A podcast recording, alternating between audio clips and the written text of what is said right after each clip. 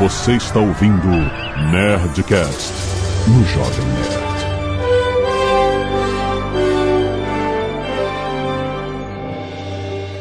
Landa, landa, landa, nerds! Aqui é Alexandre Antônio do Jovem Nerd, vivendo em um mundo assombrado pelos demônios. Oi, gente, aqui é a Ana, diretamente de Fortaleza. E como toda boa pisciana, eu gosto muito de conversar sobre coisas que não existem. Aqui é o Altair de São Paulo. É, estou sempre buscando estar menos errado, porque certezas nunca vamos ter. Aqui é o Atila e eu também só concordo com o que os meus amigos e o meu grupo concordam. Aqui é o Caio Gomes e eu acredito que esse Nerdcast vai ser muito bom. Aqui é o Pirula e se a Terra é plana eu não sei, mas chato, olha o que não falta, viu?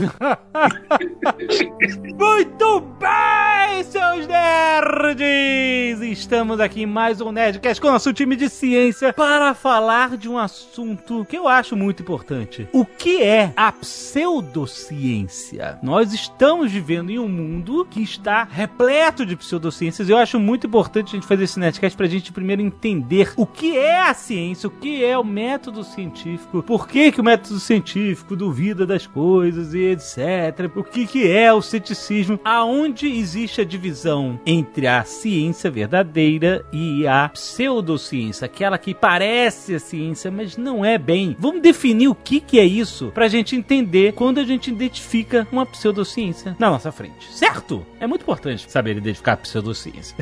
E-mail, não tem mais legal, gente, aqui, desculpe. E-mails! Canelada.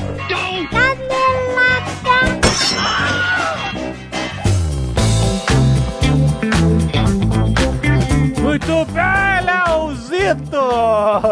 Vamos para mais uma semana de e-mails em cada lado do Nerdcast! Vamos-lhes! Você, o que vocês aprontaram semana passada, hein? Que a gente tava viajando. Eu não ouvi ainda. Semana passada foi mais um dia daqueles que a gente é ofendido e faz o bom trabalho. Somos sempre subvalorizados, meu mas Deus do o povo clama, o povo clama. Olha só, hoje, seu Léo Lopes, nós temos que Nerd Tech na sua timeline. Exatamente. Rapaz, é isso, não? Toda primeira sexta-feira do mês temos o Nerdcast que é trazido pela Alura, cursos online de tecnologia. Você já sabe, provavelmente você já fez algum curso que você está ouvindo muito tempo a Alura, você já foi impactado. Ah, isso aí, cara. Quem fez curso da Alura, manda um olá pro Paulo Silveira no Twitter. É. Quem fez o meu curso de produção de podcast lá na Alura, É, Leozito. Mandou um olá pro Léo. É isso aí. arroba Léo Radiofobia lá no Twitter, no Instagram, manda lá um fiz o teu curso que tem mais um vindo por aí, hein? Olha, sério? Ih, rapaz. Exato, é, já estou produzindo o curso de edição de podcasts agora pela Alura. Muito bom, muito bom. Para o segundo semestre, não sei a data, mas para o segundo semestre. Caraca, muito bom, excelente. E olha, hoje no Nerdtech a gente vai falar sobre segurança pessoal das suas informações. Hum, muito importante, hein? Numa época em que o- as conversas do Telegram estão vazando.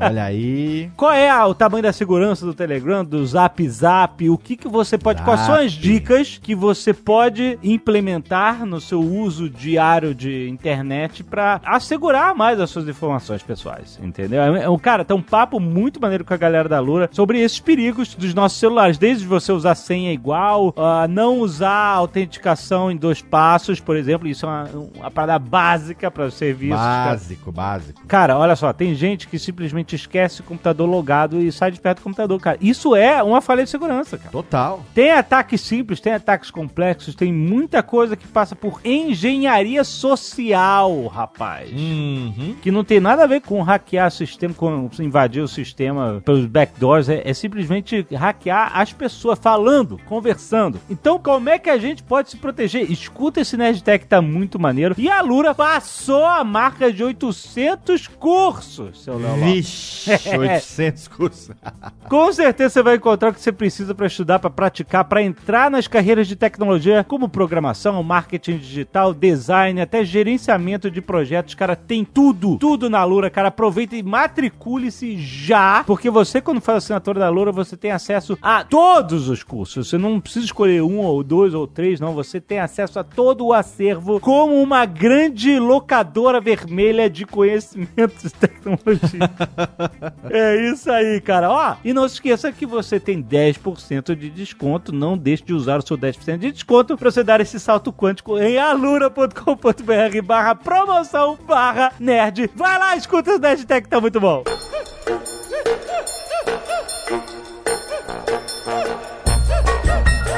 E Olha só, haja coração, porque a Nerd Story está com a promoção Haja Cinquentão de volta, rapaz. Olha aí, amigo! Haja cinquentão, amigo! Exatamente, olha, é uma das promoções de camisetas de maior sucesso na Nerd Store, já rolou e tá rolando de novo. O Haja Cinquentão significa o seguinte: todas as camisetas, eu disse, todas as camisetas da loja, desde lançamentos até reposições, campeões de venda, o que seja, tudo por 50 reais cada. Ah, bem, amigos da Nerd Store, começa agora mais uma promoção Haja Cinquentão, amigo. Pra você entrando em campo, todas as camisetas aqui na posição número 1, número 2 até a número 10, amigo. Ah, inclusive, ó, tem lançamento com uma Raccoon City, Mad Titan, uma nova camiseta do Ozob, tem nova camiseta do Ozob, um monte de coisa. Tem a volta de várias camisetas, olha, reposições incríveis. Stranger Friends, No Pain, No Power, é muita camiseta, cara. São mais de 50 estampas pra você escolher por 50 reais cada uma, cara. Vale a pena. Enche o seu carrinho, os estoques são limitados, corre, porque às vezes a camiseta que você quer acaba rápido. Então corre, rapaz, e aproveite o Aja 50 na nerdstore.com.br, a maior loja nerd do Brasil!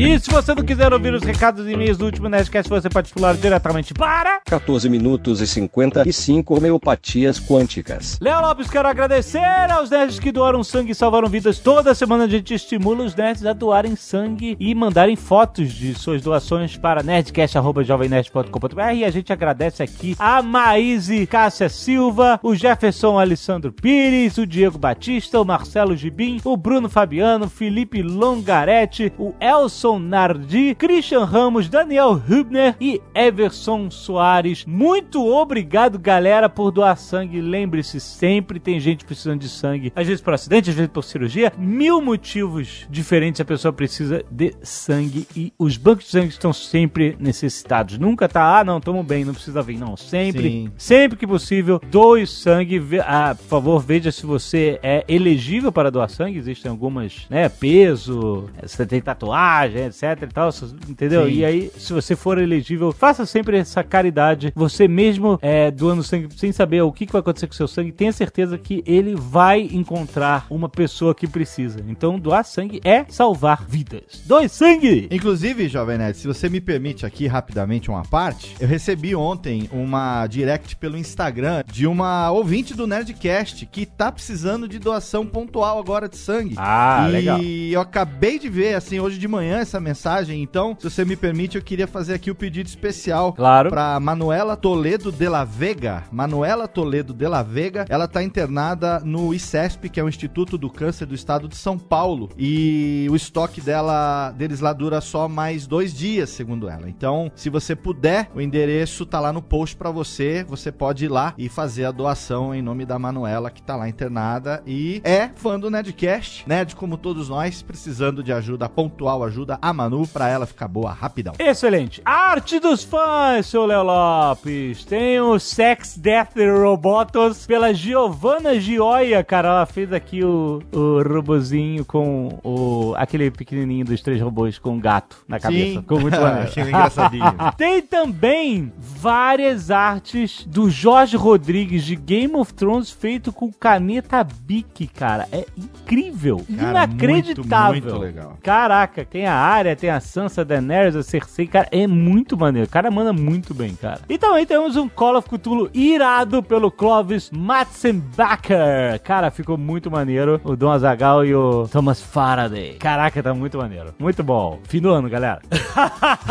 Rian Rosendo Martins, 26 anos, estudante de licenciatura em Matemática Rio de Janeiro, RJ. Sobre o último Nerdcast, onde falam sobre Love, Death and Robots, venho falar sobre a interpretação que tive sobre episódio da Fenda de Áquila. Pra mim, acho que foi o episódio mais maneiro. Sim, foi o que eu mais gostei. Talvez influenciado por uma série de livros que li sobre mitologias greco-romanas, lembrei-me de Calypso, uma deusa aprisionada em uma ilha onde na história da Odisseia ela salva Ulisses, que estava à deriva no mar e cuida dele, oferecendo a imortalidade. Nessa série de livros que li, Calypso é retratado como uma mulher amaldiçoada e sua maldição consiste em receber heróis em sua ilha, se apaixonar por eles e os ver partir sem poder fazer nada, já que ela é presa naquele local. No momento em que vi o episódio, pensei exatamente a mesma coisa. A criatura recebe viajantes espaciais perdidos e cuida deles, porém precisa vê-los partir ou morrer, né? E ela claramente tem afeição por eles, já que antes dela desfazer a ilusão, ela, na forma da humana, chora de tristeza, pois sabia que ele não aceitaria da forma que ela era, mostrando claramente a bondade que ela tinha. É, bom, é, é meio dúbio, né? Porque a nave tá presa,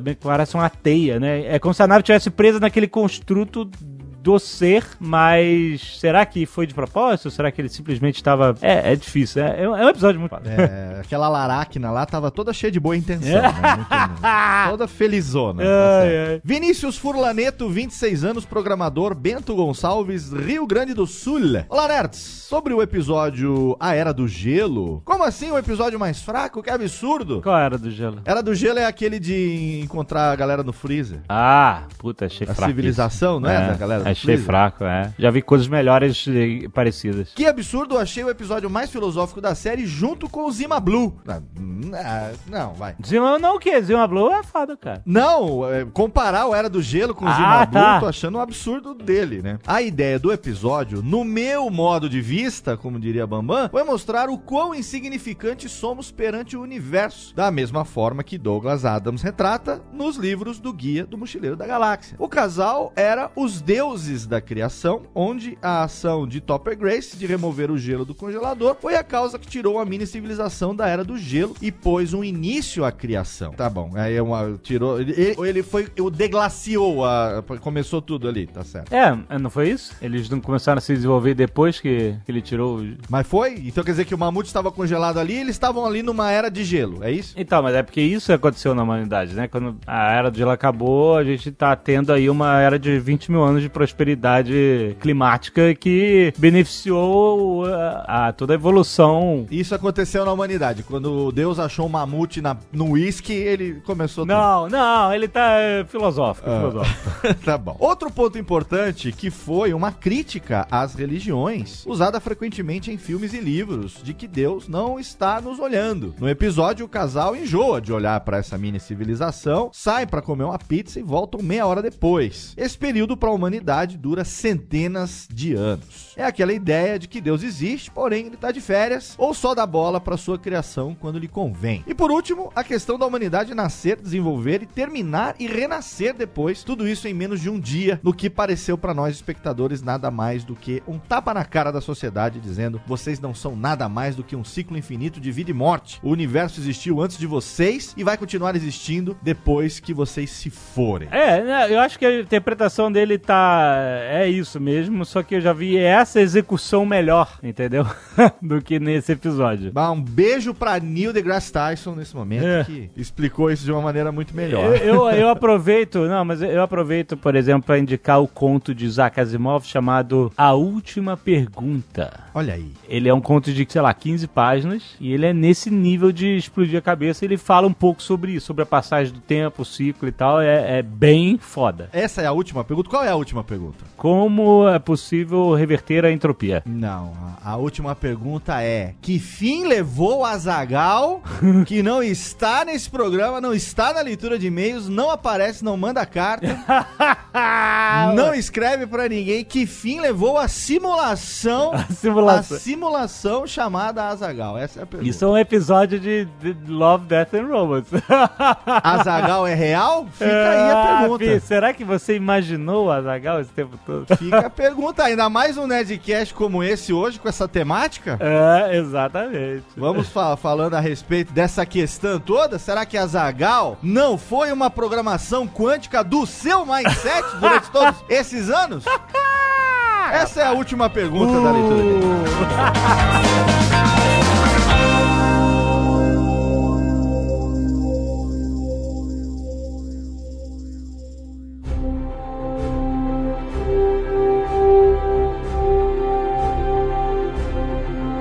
Eu acho que é muito importante a gente definir o que é ciência pra gente definir o que é pseudociência. Qual é a base filosófica do método científico? Como que a gente entende que, ó, isso aqui é algo científico? Uma coisa importante para as pessoas começarem a pensar é que o pensamento científico ele é uma postura filosófica. Ela é uma postura filosófica, então você tem correntes de pensamento né, que disputam espaço ao longo das épocas, e o pensamento científico mais presente nas, na, nas sociedades atuais tem menos de 100 anos. Né? Começou ali com o Popper, dali para frente. Karl Popper. Karl Popper, né, de um jeito simplificado. Se alguém tiver interesse, tem um livro bom do Popper, que não é aquele clássico, que é Dois Problemas Fundamentais para uma Teoria do Conhecimento conhecimento. Ele aborda de uma forma bem didática essa questão. A gente tem basicamente dois tipos de pensamento, né? O pensamento indutivo e o dedutivo. O pensamento indutivo é aquele que se baseia numa premissa inicial, mas que não é uma premissa fechada. Então eu tenho uma hipótese. Eu acho que o sol nasce todos os dias por hábito. Eu não tenho nenhuma teoria por trás disso. Eu acho que ele nasce todo dia porque ele nasce todo dia. A partir do momento que eu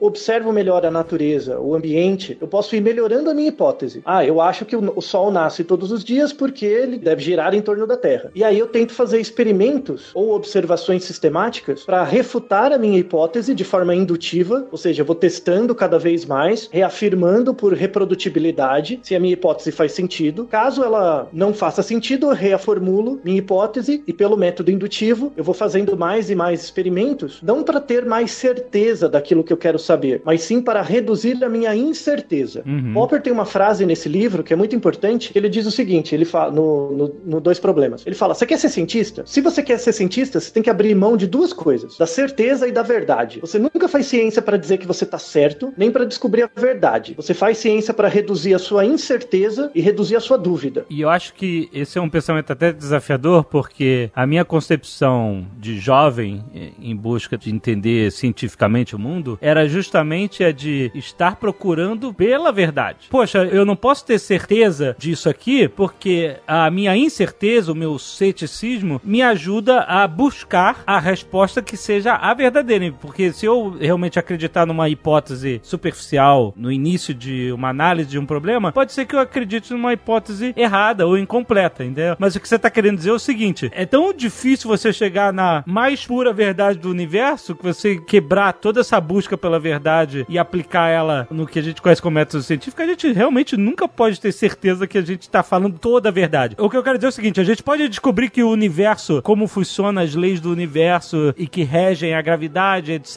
e tal, mas no final a gente pode estar tudo numa simulação e é isso.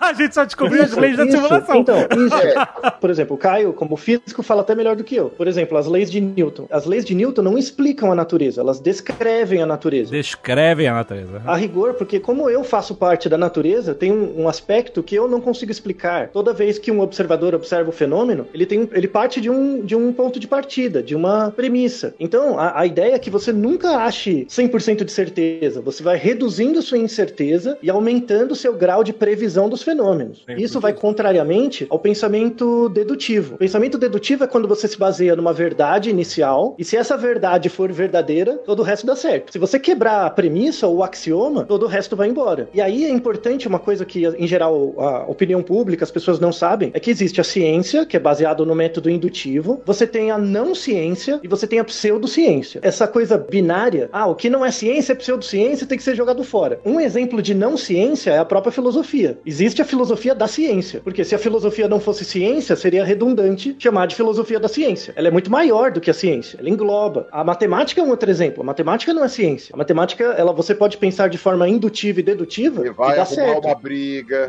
Você vai Mas é arrumar verdade. uma briga.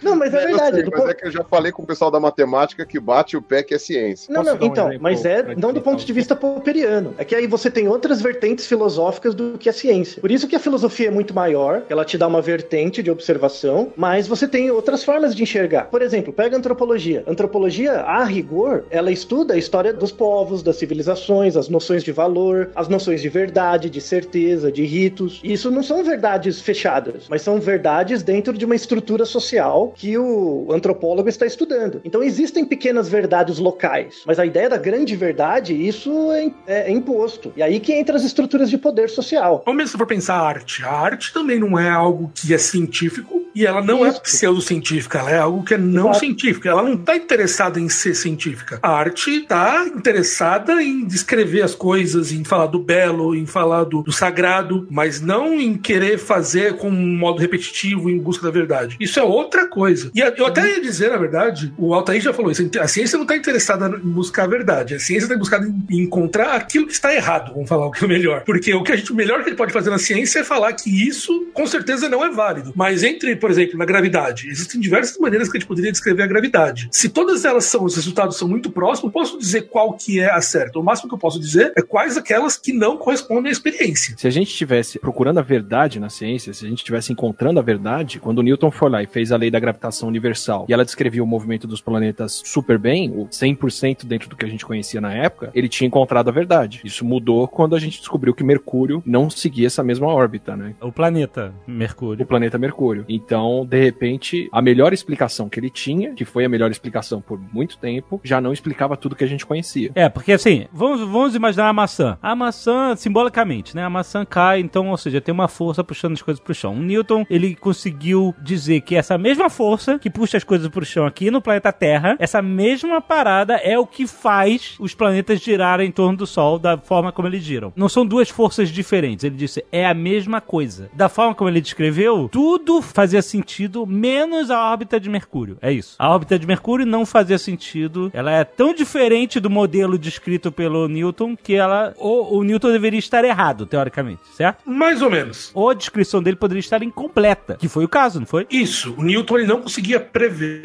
é, certas coisas que quando ele fez as medidas, quando ele fez a teoria dele, ele não conseguia nem medir. Então significa que ele só percebeu essa discrepância depois. No momento da medida de Newton, é, para ele, a teoria dele descrevia precisamente o movimento da órbita de Mercúrio. Isso acontece em qualquer área do conhecimento. Pega, por exemplo, a biologia, pega a seleção natural. Se, se eu pegar hoje e falar que a, sele- o- a teoria da seleção natural é exatamente o que está escrito no Origem das Espécies do Darwin, eu vou estar sendo completamente pseudocientífico, porque o Darwin, na época dele, não tinha conhecimento de gene, de várias estruturas biológicas que hoje a gente tem, e graças às ideias iniciais dele, a gente conseguiu aperfeiçoar a teoria e criar uma teoria cada vez mais sólida, com um grau de incerteza cada vez menor. Eu vou dar uma, uma adaptada na, na frase do Altair aí. Que ela acontece, o Darwin conseguiu detectar e, e isso tecnicamente não mudou. Como ela se processa, e isso a gente tem ideias muito melhores agora. E ele não sabia na época porque n- n- não, não sabia nada de genes, de DNA, etc. Ele tinha um conhecimento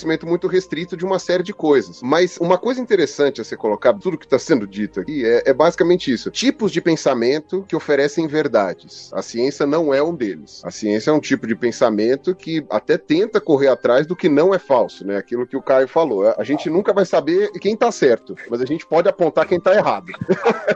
Meio que é isso que a ciência consegue fazer de- da melhor das hipóteses. Eu acho que a melhor saída é a gente largar a mão de um conceito inútil para nós e para qualquer pessoa, que é o conceito de verdade. Então, essa coisa de, ah, estamos procurando a verdade, a gente nunca chega nela. Então, não existe. Então, a gente tem um conceito abstrato sobre uma coisa que é verdadeira, que é absolutamente perfeita e que explica tudo e que prevê tudo e que controla tudo. E essa coisa não existe. Então, a gente tem que abordar, eu acho, o que é a ciência, o que é o método científico, de maneira mais funcional. Então, ciência, método científico, é uma maneira de resol- resolver problema. É uma estratégia de resolução de problema. Aham. Então, quando a gente fala assim, ah, mas o Newton tinha um furo na teoria dele, ele não previu, e o Darwin tinha um furo, enfim, ele não conseguia descrever mecanismos. Na verdade, assim, naquele momento, ele tinha um problema e o método científico levou ele à solução desse problema, sim. É que depois o problema ficou diferente. Depois a gente descobriu que tinha genética, agora vai ter que clicar esse outro pedaço. Depois a gente descobriu que a órbita de Mercúrio não estava para explicar daquele jeito. Veja, criamos um novo problema. E agora a gente tem que aplicar o método de novo, né, e fazer ciência em cima daquele problema e chegar mais perto de uma explicação. Ou, eu gostei da definição do Otaí, né, ou ficar com menos dúvida sobre aquilo. É, eu acho que a descrição legal do trabalho da ciência é tentar entender a realidade. Eu acho que não é nem a verdade, é a realidade. É tentar entender o que existe por aí, tentar descrever. Tanto é que a ciência, pelo menos eu gosto de falar, que a ciência ela não responde porquês, ela tenta responder como.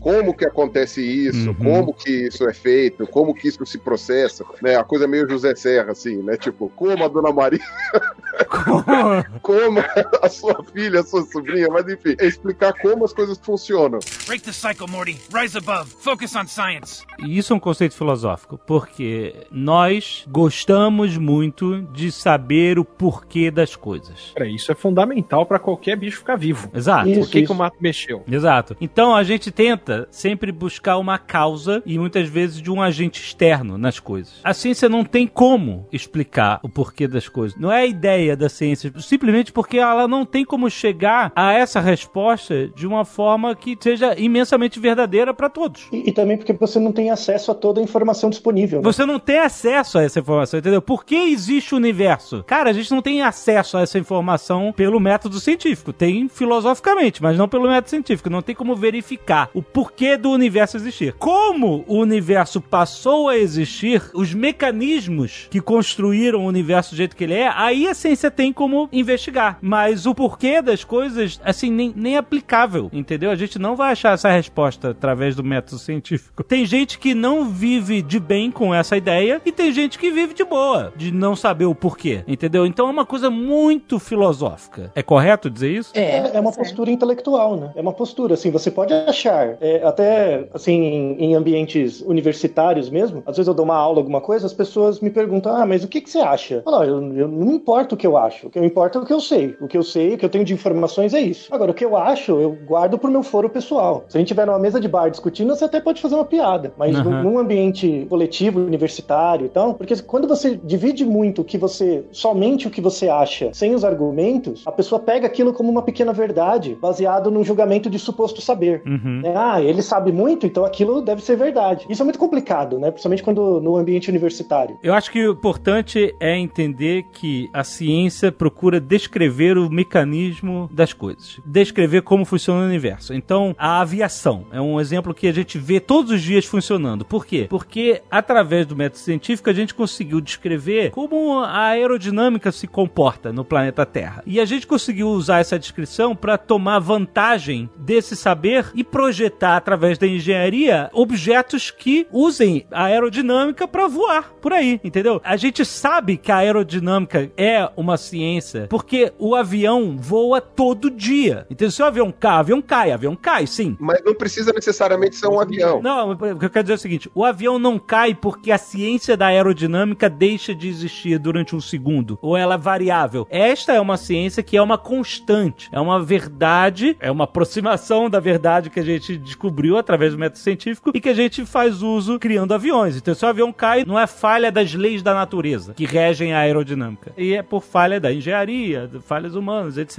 entendeu? Não, a gente não precisa entender a natureza cientificamente para usar ela como a gente usa com o avião. A ciência é um jeito de pensar para uma série de coisas e ela é fundamental para a aviação de hoje em dia. A gente navegava para lá e para cá por conhecimento empírico por muito tempo antes de ter ciência. Aham. Mas, ô Atila, me corrija se eu tiver errado aí, mas eu lembro assim, na época que tava aquela corrida pra ver quem conseguia descobrir o avião primeiro, tem aqueles vídeos antigos pra caramba, que é um show de comédia, né? Aquele pessoal se tacando do penhasco, caindo Aham, e tal. aham. Naquela época que todo mundo queria aprender a voar, e, e- ou fazer uma máquina que conseguisse voar, e não planar, porque planar você já tinha coisas tipo asa delta, essas coisas assim, o pessoal conseguia, na melhor das hipóteses, né? O voo de verdade é que era complicado. Os testes que as pessoas, ah, óbvio, tinha aqueles malucos, né, que estavam pra cair, mas se você for ver a galera que tava fazendo esses testes mesmos, eles tinham conhecimento, obviamente, pelo menos de aerodinâmica, que é o ar, resistência do ar, atrito, tal, um mínimo de física, e eles também sabiam que era teste de hipótese. De alguma maneira, aqui do ponto de vista prático, e ainda que nem todos eles soubessem que estavam fazendo algo científico, você tinha ali um teste de hipótese. Se por um acaso as leis da aerodinâmica funcionam assim, assim, assado, se eu comprimir o ar nessa velocidade, desse jeito e tal, então, se eu construir um- uma máquina que tenha esse formato, ela deveria flutuar. Uhum. Aí você chega lá, ah, falhou, não deu. Aí você faz o teste. Talvez a minha descrição da realidade não esteja correta, ou talvez a minha máquina não esteja do jeito que eu deveria ter previsto. E aí você vai fazendo o teste da hipótese, né? Até que conseguiram realmente fazer. Não sei, ah, eu não sou um aviador, teria que chamar o Lito aqui, mas eu, eu-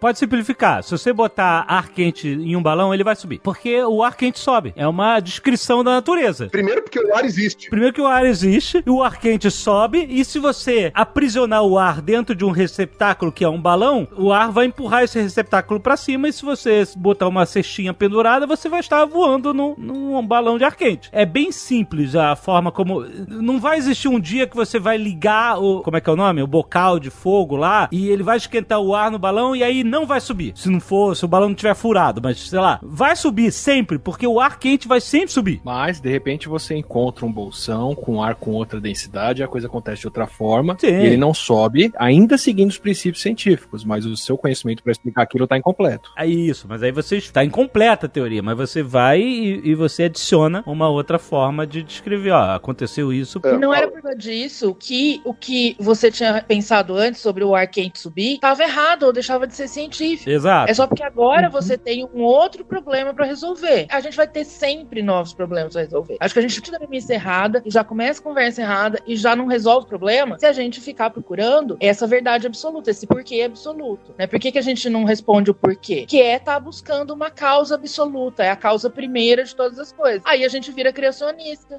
Uhum. É, ou vira alguém fechado numa verdade parcial, né? Um ponto importante é separar o que é ciência do que é tecnologia, né? Então teve o caso recente de um cara que queria mostrar que a Terra era plana e para isso ele construiu um foguete. E de fato ele conseguiu subir com um foguete lá, não sei como ele não morreu, mas ele subiu uns, umas centenas de metros. Muitas pessoas que usam o método científico para criar coisas, para desenvolver processos e que conseguem resultados satisfatórios, mas para testar no final hipóteses sociais que são pseudocientíficas. E que, então, que por exemplo, do voo dele, por exemplo? não, nada, porque ele foi muito baixo, né? Ele queria ir bem mais alto, mas aí ele, Então ele continua achando que a Terra é plana. sim, mas por um lado ele conseguiu melhorar muito o conhecimento dele sobre construção de foguetes. Mas Se você isso é um pensar na fato- história da humanidade é assim, né? Esse caso do foguete é um caso bem interessante. Teve aquele documentário que saiu na Netflix há pouco tempo, dos terraplanistas, esqueci o nome dele. E nesse documentário, os caras mostram um fato bem interessante de mostrar pessoas que acreditam que a Terra é plana e alguns deles tentando fazer experimentos para poder mostrar que a Terra é plana, basicamente. E eles fazem experimentos que são bastante sofisticados do ponto de vista científico. Eles utilizam materiais complexos, eles montam boas hipóteses e é muito até ser engraçado você ver que os caras vão fazendo experimentos e cada experimento que eles fazem desprova a hipótese deles. E eles vão lá e fazem um novo experimento e desprova, e desprova, e desprova, e desprova. Então a questão não é só, o cara pode ter o pensamento científico, ele pode até no momento de pensar e falar, ah, eu vou fazer essa, essa hipótese e eu quero verificar se isso funciona. Mas se ele não tem, vamos falar assim, a noção que se o experimento não dá aquilo que ele espera, ele tem que abrir Ele mão que e considerar aquilo, então você não, não, não funciona. Então a grande questão é essa: você, o cara pode ter conhecimento científico na hora de construir o foguete, mas em relação à Terra plana, ele não está disposto a assumir que o experimento dele vai dar errado. E se der errado, ele vai achar que é outra coisa. Essa é a mais fundamental máxima grega da ciência, até comentado no, no, no canal do Crash Course, que é enxergar o mundo sob o olhar científico é observar sem noções pré-concebidas. Mas isso não tem como. Tudo bem, isso é uma, é uma base filosófica. Mas é claro que você pode ter uma noção pré-concebida que você quer estabelecer com um método científico, certo? Ah, eu acredito que. Você depende dessa noção preconcebida para você saber o teste que você vai fazer. Para você fazer uma hipótese que você vai testar, você tem que ter uma noção. Só que você tem que estar disposto a abrir mão dela se o teste não provar aquilo. Isso que é importante. Tem que estar disposto a abrir mão da noção preconcebida se as evidências não estiverem mostrando. É claro que você, se você fizer um, um teste para tentar provar isso e o teste não provar, você pode até reformular o teste porque o teste pode estar contaminado, alguma coisa assim. É como o Newton que tentava ser alquimista, né? Ele tentava, ele achava que existia alguma ciência na alquimia que ele poderia transformar chumbo em ouro e tal, e ele tentava e tentava, tentava, não conseguia, não conseguia, não conseguia. Mas ele não falava disso abertamente enquanto ele não tinha evidência. O importante é saber medir o peso das evidências a favor e contra a, a, a noção pré-concebida. Mas isso é muito difícil, cara. Se não estiver gerando nenhuma evidência que comprove aquilo que você acha, você tem que abandonar aquilo e partir para outra ideia. Esse é o ponto. Você consegue saber se você tá certo se você tentar provar que você tá errado e não conseguir. Exatamente. E a sua certeza tá limitada por isso, pelo que você pode provar, não tá errado. E essa que eu aprendi é uma base importantíssima do pensamento científico. Como você difere a ciência da pseudociência? Na ciência, as pessoas estão basicamente tentando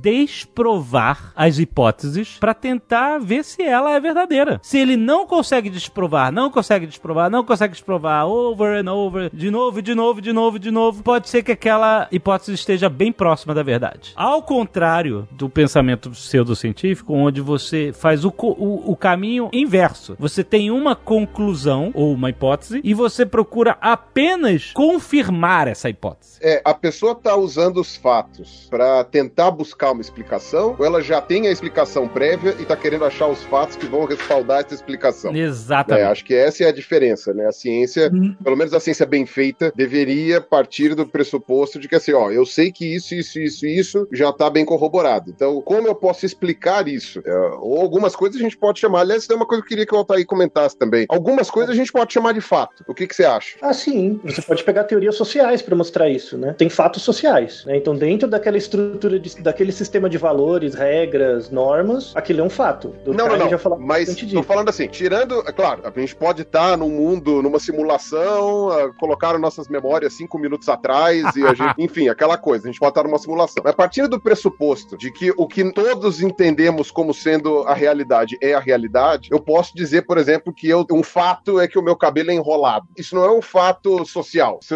assim, É um fato social. Mas fato você está querendo achar a verdade absoluta só mudando o nome dela. Quando você fala não existem verdades absolutas, mas fatos existem, você está dizendo a mesma coisa. Mas é por isso que eu dei aquele meu benefício da dúvida de falar, tá bom, vamos dizer que a realidade não seja uma simulação, enfim, que as minhas memórias não sejam implementadas na minha cabeça, essas coisas assim. Algumas coisas a gente consegue estabelecer como fato. Gravidade. Então, mas o que é que você está usando uma definição do que, que é cabelo enrolado? Isso é uma definição. Seu cabelo é enrolado porque a gente definiu isso. Vamos pegar o exemplo da gravidade que o Alexandre acabou de falar. A gravidade, se você falar o que, é gravidade, que a gente vai falar, é o fato das coisas quando você joga elas caírem. Se for nesse sentido, você pode falar que é um fato. Mas se você for pensar que a gravidade é algo como descrito por Newton, ela não é um fato. Porque a gente pode ver que a descrição de Newton não é a descrição mais precisa que a gente tem na natureza. A descrição de Einstein é muito mais precisa. Então vai ser muito mais pelo. Se você definir aquilo, a gente pode considerar como um fato. Se você vai tentar utilizar a explicação por trás, como é que é a gravidade, o que é gravidade, o que, que é uma força, o que, que é a luz, tudo isso são percepções que a gente tem com base em modelos científicos que a gente faz por cima. Então eles não são fatos, eles são só Não, interpretações exato. que a gente faz de um fenômeno natural. É isso que eu tô querendo dizer. Você tem o fenômeno, e esse fenômeno a gente pode dizer que é um fato, e a gente tem as explicações para esse fenômeno que podem mudar. O exemplo da complementação das outras teorias em cima da teoria da gravitação universal do Newton foi um ótimo exemplo. Mas isso não faz as maçãs caírem para cima, entendeu?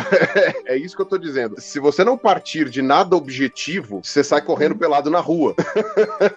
você não trabalha. Eu tô tentando entender o que você tá falando e, e eu acho que faz sentido. É o que a maioria das pessoas, que todo mundo, que a gente, como é difícil falar das coisas tentando pensar que pode estar errado, que pode não funcionar. Mas entende assim, até o momento as relações entre as coisas do mundo, a gente consegue explicar dessa maneira. Mas pode ser que as maçãs continuem caindo pra baixo, mas a gente descubra que não era a gravidade que fazia isso, era outra Ou coisa que não é pra baixo mesmo, né? Ou que não é pra baixo, entende? Então, tomar como um fato ou como um- uma coisa objetiva também não ajuda. Ajuda é, até este momento, essa explicação que eu tenho, essa informação, esse conhecimento, esse saber, está sendo útil para resolver os problemas que eu tenho, para fazer a máquina de tomografia funcionar. Mas pode ser que a máquina de tomografia continue funcionando e a gente descubra que aquele monte de coisa quântica não era nada daquilo, era outra coisa. Os né? aviões continuaram funcionando, apesar do Newton não estar tão certo quanto o Einstein. Né? Break the cycle, Morty. Rise above. Focus on science. Eu acho que a melhor forma da gente exemplificar essa forma de incompleta de descrever as coisas é o seguinte: a maçã cai pra baixo, sempre pra baixo. Não importa onde você joga, a maçã vai cair pra baixo. Tipo assim, é uma verdade. Você- tá descrevendo uma coisa que você tá observando, todo mundo tá observando e todo mundo pode entrar no consenso de que isso é verdade. Maçãs caem pra baixo. Só que aí você, isso é incompleto, né? Porque isso não explica por que, que a Terra gira em torno do Sol, por exemplo. Só as maçãs caem pra baixo. Então, se você andar pra trás, você vai dizer assim: a maçã cai pra baixo. Mas veja, não é só isso. As maçãs são atraídas para o centro da Terra. Então você continua falando a mesma coisa, que as maçãs caem pra baixo, mas por exemplo, o cara que tá é, lá do outro lado do planeta, a maçã vai cair pra baixo pra ele, mas não é bem pra baixo, porque se você tiver, vai parecer que ela tá caindo pra cima se você estiver observando o planeta, sabe, de lado. Então, na verdade, a forma mais completa de escrever é as maçãs caem em direção ao centro do planeta. Só que isso não explica por que, que a Terra gira em torno, a Lua gira em torno da Terra. Aí você começa a expandir a explicação. Ah, então não é a maçã que cai pro centro do planeta. Todos os corpos de massa no espaço geram uma força que atraem para o seu centro, né? E quanto mais massivo o corpo, mais essa atração. Aí você pode ir para Einstein, né? Ou seja, a massa não gera uma força que é a gravidade, e sim distorce o espaço espaço em volta dela e faz com que outros objetos, né, a matéria, escorregue para essa distorção de tempo. Ou seja, não mudou a explicação, ela só ficou mais complexa. A maçã continua caindo pro centro da Terra pelo mesmo motivo, mas não é porque simplesmente existe uma força que puxa ela pro centro da Terra, sim porque existe uma distorção no espaço. Mesma explicação, mais complexa, mais abrangente. Aí você começa a pegar a mesma paradinha da maçã, começa a expandir, expandir, expandir, e você vai vendo que essa explicação expansiva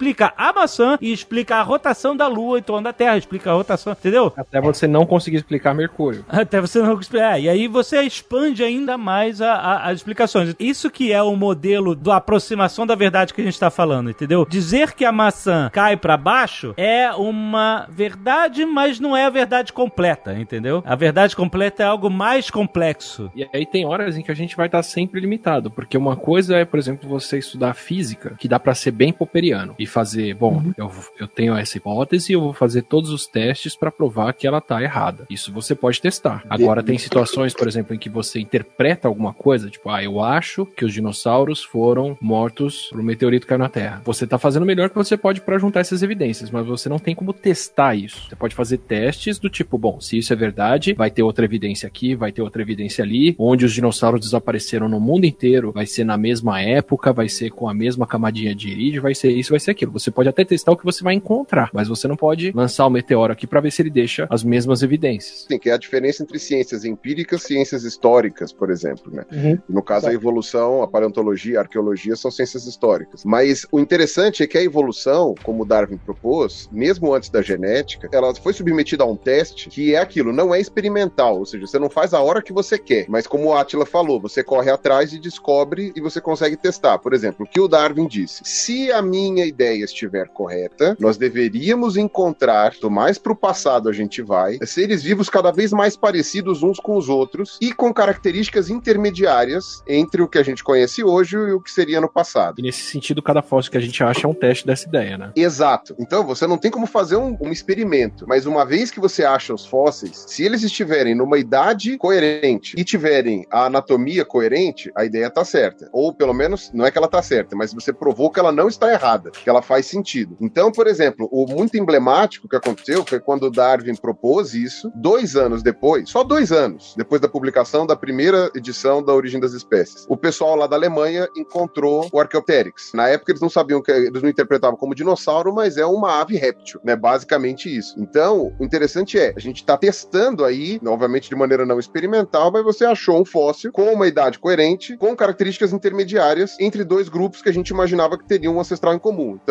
foi um teste muito legal da hipótese do Darwin só dois anos depois. É que achar um fóssil, pouco de sorte. Não só sorte, cartas geológicas. Desse, né? Não, exatamente. Não, você tem cartas geológicas, você sabe aonde você deveria procurar. Hoje você tem datação radioisotópica, então você consegue achar as idades antes de até de procurar o fóssil, mas ainda assim é sorte.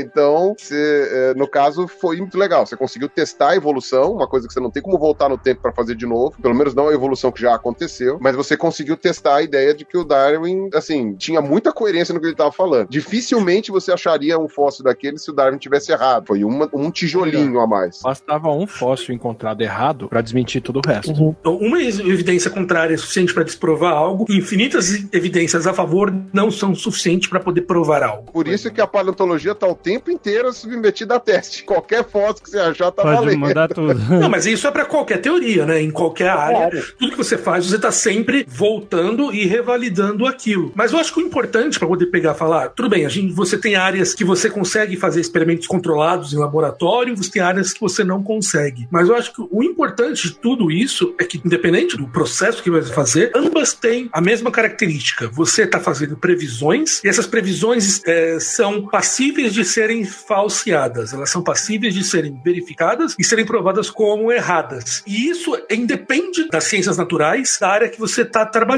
Todas elas você vai fazer previsões que podem ser falseadas. E isso que é um fator importante, até a gente falou isso no Nerdcast sobre a profissão cientista. Uma área científica é aquela que você consegue sempre fazer a pergunta: o que, que você precisa me falar para me fazer mudar de ideia? O que, que você precisa falar? Qual dado eu preciso ver para poder me falar que isso está errado? E você tem que estar tá disposto a estar tá errado. Então, e isso é o, o fator importante. Se você está disposto a estar errado e você aceita que a sua teoria pode ser falseada, então a gente começa a falar de um argumento científico, independente do método que você está fazendo isso. E você tem várias áreas que você está discutindo com pessoas, a gente falou da Terra plana, ou mesmo até outro dia que eu estava discutindo com um rapaz no Twitter que ele era anarcocapitalista, que eu perguntei para ele, tá, o que que você precisa ver para você deixar de acreditar no anarcocapitalismo? Ele falou, nada, nada, eu não acredito que nenhuma evidência, nada pode me fazer deixar de acreditar nisso. Então, para que você vai discutir nessa situação? Não é uma situação científica. A discussão acaba nesse momento. É fé. Quando a pessoa não tem nada que faça ela mudar de ideia, não tem. É fé, né? Se a pessoa chega e fala, ó, nada no mundo vai me fazer deixar de acreditar no anarcocapitalismo, é fé. Né? A gente pode até entrar naquela definição do que é fé, o que é crença, se crença e fé são diferentes, e alguma coisa assim, que, sei lá, fé é mais voltada para religião, crença é algo mais aberto. É pouco importa. É um mecanismo, como a gente estava falando, é um mecanismo já parte de uma verdade prévia, que, portanto, não pode ser questionado ou duvidado. É dedutivo, né? Break the cycle, Morty. Rise above. Focus on science. E isso leva a gente a mais uma vez para você poder definir a pessoa que está falando sobre aquele assunto, que você pode não saber se é uma ciência ou se é uma pseudociência. Ela está advogando para a verdade daquilo, entendeu? Como um advogado, porque o advogado não importa a verdade para o advogado. Ele tem a conclusão de ele quer chegar, né? Ele vai chegar a uma conclusão. O meu cliente é inocente, o réu é, é culpado. Nenhum desses dois lados está disposto a receber evidências e falar assim, hum, tem razão. Sabe, já- já imaginou um advogado de defesa ver um monte de evidências do assassinato e ele fala assim, pô, você sabe que tem razão, meu cliente é realmente culpado? Jamais, né? O advogado não vai fazer isso. O advogado está determinado, ele tem que defender o, o seu cliente. Então, você tá vendo uma pessoa que se diz cientista ou que toma o lugar de alguém, de um orador científico, por, por a gente tá falando de ciência, né, de pseudociência, então tem que existir na pseudociência al- alguma coisa que vai remeter à ciência, é um processo científico. Você tá vendo que ele está advogando em prol daquilo e não disposto a mudar de opinião com novas evidências, você tem que desconfiar, entendeu? Porque você pode estar vendo algo que está vendo uma conclusão e fazendo de trás para frente, como, por exemplo, o criacionismo leva em conta que a criação bíblica do universo é a conclusão. Essa é a conclusão. O criacionismo cristão, vale bem lembrar, porque tem mais de dois mil criacionismos aí.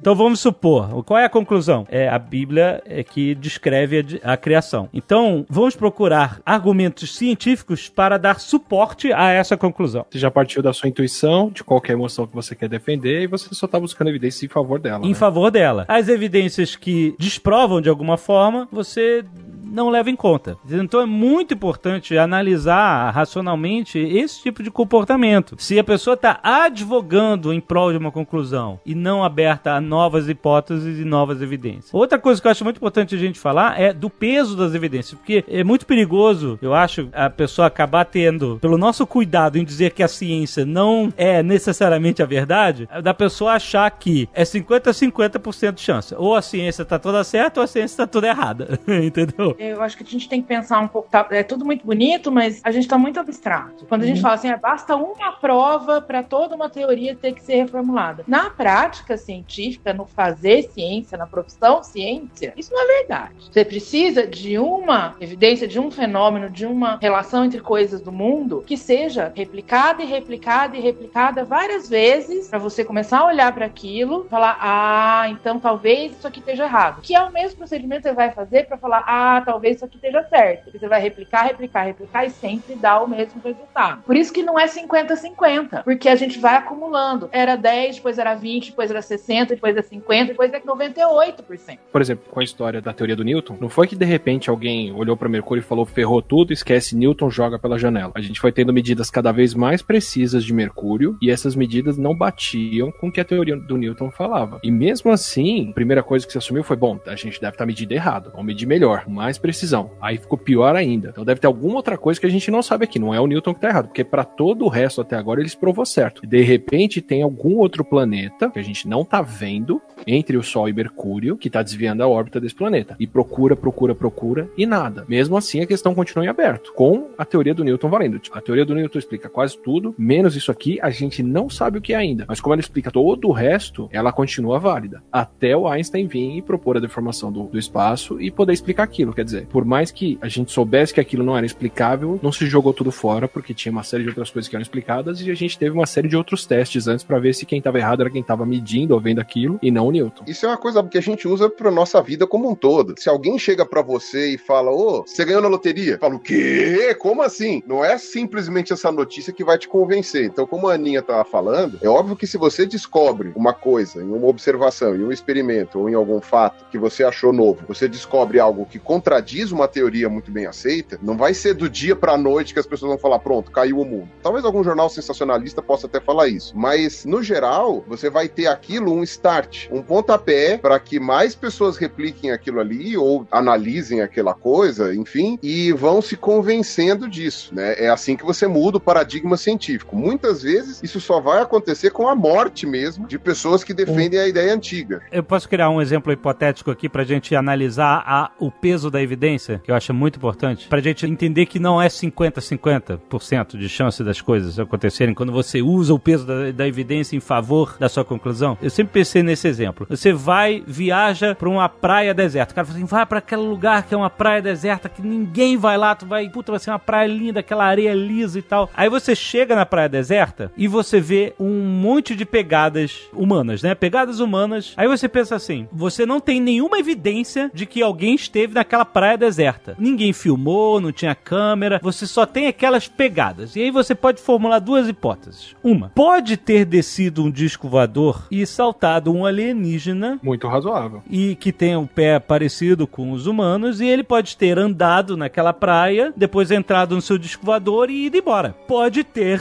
simplesmente o fato você sabe que existem 7 bilhões de humanos na Terra e de que o cara te indicou uma praia deserta, mas se ele te indicou a praia deserta, pode ter indicado também para outra pessoa, outras pessoas podem conhecer e talvez um ser humano comum que nem você tenha estado ali naquela praia antes de você andado e feito as pegadas e ido embora. Veja, você não tem nenhuma evidência de que outro ser humano esteve ali além das pegadas. E você não tem nenhuma evidência de que. Você não pode dizer que não é alienígena que veio no esquador humanoide e deixou aquelas pegadas ali. Aí que você tem que colocar o peso das evidências. Você não sabe realmente se existem alienígenas humanoides. Você pode até acreditar no fenômeno dos OVNIs e tal. Mas você pode até achar que é muito mais provável que um ser humano normal que nem você esteve lá. Não é 50-50%, entendeu? O peso da evidência de existirem muito mais humanos do que alienígenas na sua concepção de realidade vai advogar, nesse caso, vai advogar muito mais para a hipótese de que um ser humano normal esteve ali, ao ponto de você ter 99,9999% de chance. Não é 50-50, entendeu? Você a gente tem que analisar o peso das evidências. Hipóteses Extraordinárias. extraordinárias requerem evidências extraordinárias. Extraordinárias, exatamente, entendeu? Se a hipótese extraordinária de ser um alienígena, você tinha que ter algo mais pra corroborar com aquela hipótese, entendeu? Ô, Alexandre, vou te dar um outro exemplo. Isso é uma aplicação do teorema de Bayes que você falou, né? Aham. Que assim, imagina uma pessoa vai numa farmácia e compra um teste de gravidez. E no- na embalagem do teste diz que ele tem uma eficácia de 99% em detectar que a pessoa está grávida ou não grávida. Aí a pessoa volta pra casa, põe o xixi dela lá e o teste dá positivo. Aí uma pergunta pra você: qual é a probabilidade dessa pessoa estar de fato grávida? É bem, é bem alta. O teste tem 99% de chance de dar certo. Aham. A pessoa vai, põe um xixi e dá positivo. Qual é a probabilidade da pessoa estar grávida? Fala o que seu coração diz, jovem nerd. 99%. Isso, obrigado. Porque é a única informação que você tem, certo? Certo. Agora, se eu disser pra você que essa pessoa é um homem, qual é a probabilidade dela estar grávida? Ai, eu odeio essas perguntinhas que parece que tem um trick question. Você ficou com vontade de falar zero, não é? Sim. Tudo bem, porque é zero. Por quê? Só que a, a pergunta está: eu disse no problema que homens não ficam grávidos? Eu não te dei essa informação. Onde Não. que essa informação tá? Você tem essa informação e você agrega isso no, no problema. Então, o cientista, o pesquisador, aquele que está dentro do problema, influencia também o resultado. Imagina o seguinte: imagina que eu sou um alienígena. Eu vim de Marte, caí na Terra. E assim que eu caí na Terra, eu vejo uma pessoa saindo da farmácia com um teste de gravidez. Ela chega em casa, coloca o xixi, 99% de chance do teste detectar. Qual é a probabilidade dessa pessoa estar grávida? 99%. E se essa pessoa for um homem? Continua 99%. Porque o alienígena não sabe que homens não ficam grávidos. Aham. Sabe? Então, o peso da evidência depende de quem avalia também. Sim, porque você tem que ter esse conhecimento. Isso, se a pessoa tem certas crenças muito fortes dentro dela, isso muda a probabilidade das evidências que ela está enxergando. Uhum, sim. E por que que isso Não que acontece? seja mau Porque negócio, né? Muitas vezes não é mau negócio, mas na maior parte das vezes é. Porque aí volta nessa questão do como e do porquê. Assim, você convidou a gente para falar no, aqui no, nesse Nerdcast. Todo mundo aqui tem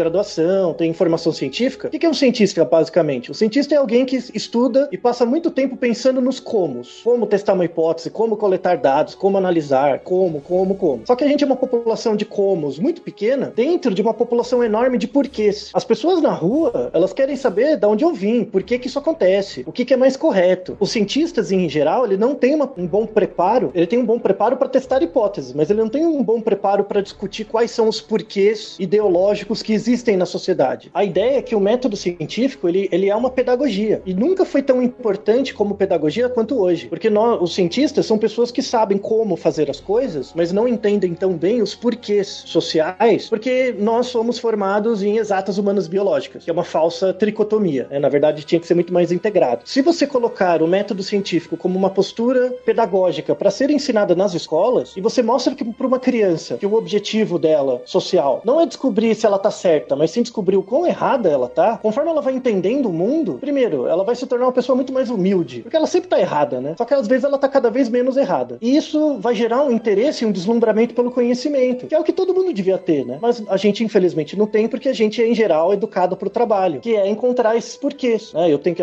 estudar para arrumar um emprego e ser alguém na vida. E essa é uma postura muito complicada hoje em dia, né? E nós como cientistas, a gente tem que tentar lá meio que mudar um pouco isso. Primeiro por causa da crise do trabalho e depois por causa dessas teorias ou, ou posturas intelectuais totalmente malucas que existem hoje em dia que ganharam força social, infelizmente. Só complementando, eu- uma coisa interessante: todas as, as bancas de mestrado que eu fui, de doutorado também, mas mais de mestrado, não que eu fui da banca, mas que eu fui assistir mesmo, sempre tem a pergunta que fala assim: por que você fez isso que você fez? E aí sempre enrola a pessoa, ela fica dando volta, dando volta, dando volta, ou ela simplesmente repete o que está escrito nos objetivos, e ele fala: tá, esses são os seus objetivos. Eu não sou uma, um- uma instituição de fomento que você tem que justificar por que, que eu tenho que te dar dinheiro. Me fala, o porquê você fez isso? Sempre há uma enrolação nisso. Por quê? Porque aquela pessoa que às vezes fez um trabalho brilhante, ela tá no piloto automático em vários momentos, de tipo, você precisa fazer isso, ela estabelece um objetivo, ela vai até o final, e nem sempre ela para pra pensar por que raios eu estabeleci esse objetivo, que é o que separa, por exemplo, um aluno, né, de um profissional que já tá um pouco mais experiente, né? Isso. E por isso que um aluno de pós-graduação e um, um funcionário de banco é a mesma coisa. Os dois têm que bater uma meta, abaixa a cabeça e vai fazendo o trabalho até o final. Esse é o jeito ruim de fazer ciência, né? Mas infelizmente é o que a gente faz na maior parte das vezes.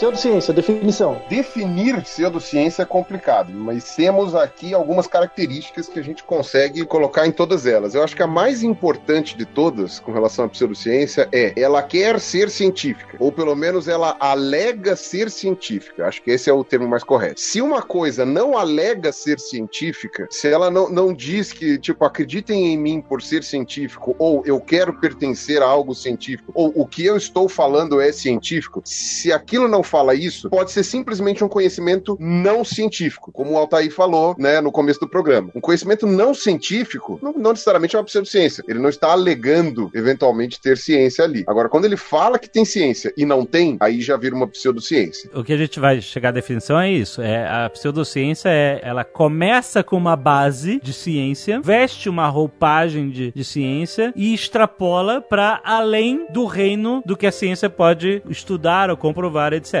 Ela chega a uma conclusão que está fora da alçada da ciência de confirmar, ó, isso aqui realmente é ciência. Mas ela usa uma roupa de ciência. Eu lendo um livro de um podcast incrível chamado The Skeptic's Guide to the Universe, o livro de mesmo nome do podcast, eles definem muito bem por que que a pseudociência usa a capa da ciência. Ela poderia simplesmente ser a extrapolação fantástica daquilo que ela quer passar. Mas a ciência, no nosso mundo moderno, tem credibilidade. Por enquanto ainda tem, né? Essa credibilidade, por motivos escusos, está sendo perdida, né? Mas enfim. Então, mas a pseudociência, eu acho que na- o que a gente quer dizer é o seguinte: assim, a pseudociência não pode ser averigada como ciência. Ela não despreza a ciência, né? Ela entende que isso é um jeito de entender. Ela não despreza porque ela se beneficia da credibilidade que a ciência tem na sociedade. E isso é amparado por pesquisa. As pessoas acreditam na ciência, por mais estranho que isso pode parecer hoje em dia, Sim. Não, é cientificamente provado. As pessoas acreditam na ciência.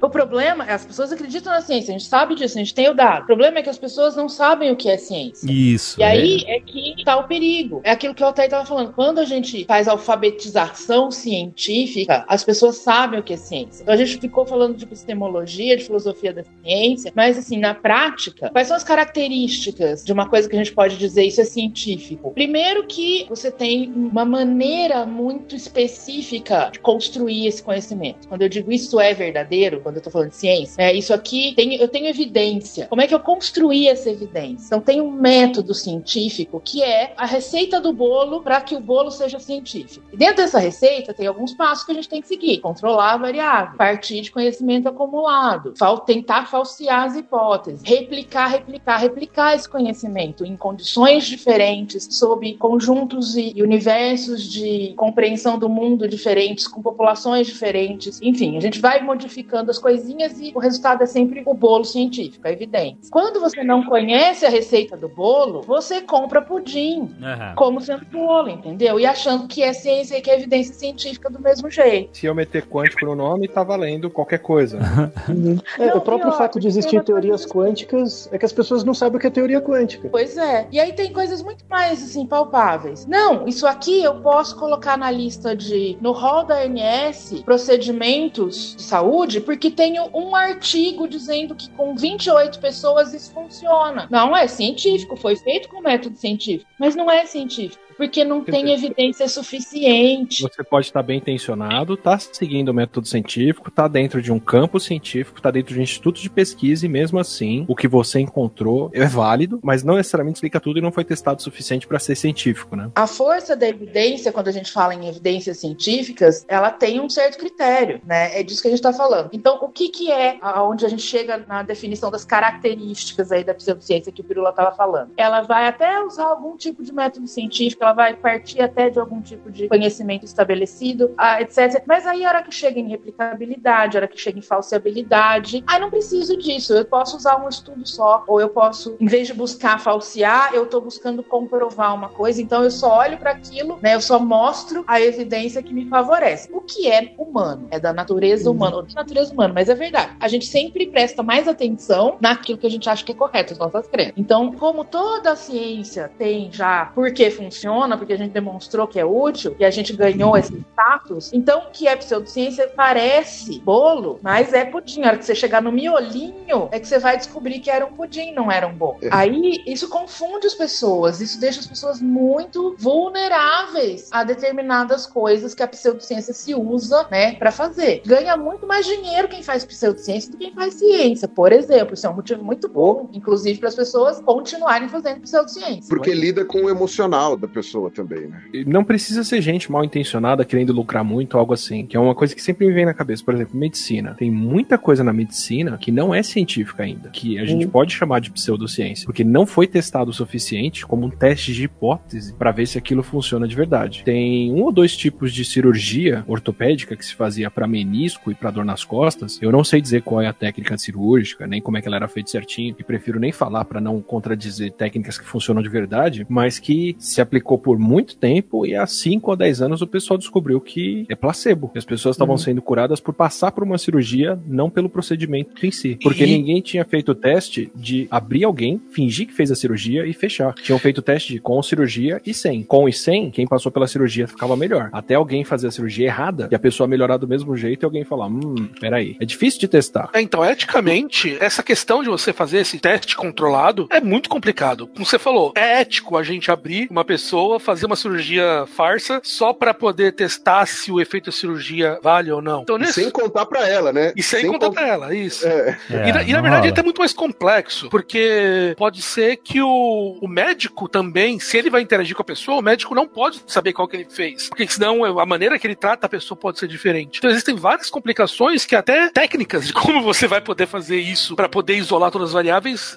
se torne complicado. Então é muito suscetível que esse tipo de coisa acabe sendo passível a funcionar ou a gente acreditar que funciona, porque a gente não tem como testar de, com as variáveis completamente isoladas. Apesar de ser um método científico, apesar da medicina se basear em ciência, é possível ter bastante pseudociência nela ainda porque não tem como testar. Beleza, obviamente tudo que foi colocado aqui é muito relevante, mas tem alguns detalhes, e aí são particularidades de algumas dessas pseudociências. Mas, por exemplo, algumas delas declaram guerra abertamente à ciência, sim, dizendo que eles possuem a ciência de verdade e que todo o resto da ciência é mentirosa. Então, você tem essa coisa persecutória quando há uma batida de frente, por exemplo. Eu posso citar N, N exemplos aqui, mas acho que não precisa citar nenhum. Isso é algo que é bem fácil de identificar nesse tipo de, de pseudociência que declara uma hostilidade ante a comunidade científica. É bem clássico isso. E ela se baseia muito em conspiração e em se dizer vítima de perseguição. Ou ela até pega um conhecimento ou outro que já foi descartado, ou que não foi testado, ou que é extremamente desacreditado e coloca como se fosse uma coisa nova e extremamente fantástica, esperando que uh, no futuro alguém comprove que estava certo, alguma coisa assim e tal. Obviamente fazendo um sensacionalismo por cima. É, então, o nome disso é Síndrome de Galileu. É isso aí. Eu ia falar do Galileu, bem lembrado. É, mas ele é o exemplo clássico disso, porque ele era o cara que sozinho tava dizendo, galera, então, uh, eu tenho aqui uma, uma verdade que desafia todo o paradigma do mundo, do que se conhece pelo mundo. Foram lá, disseram, não, porra nenhuma, perseguiram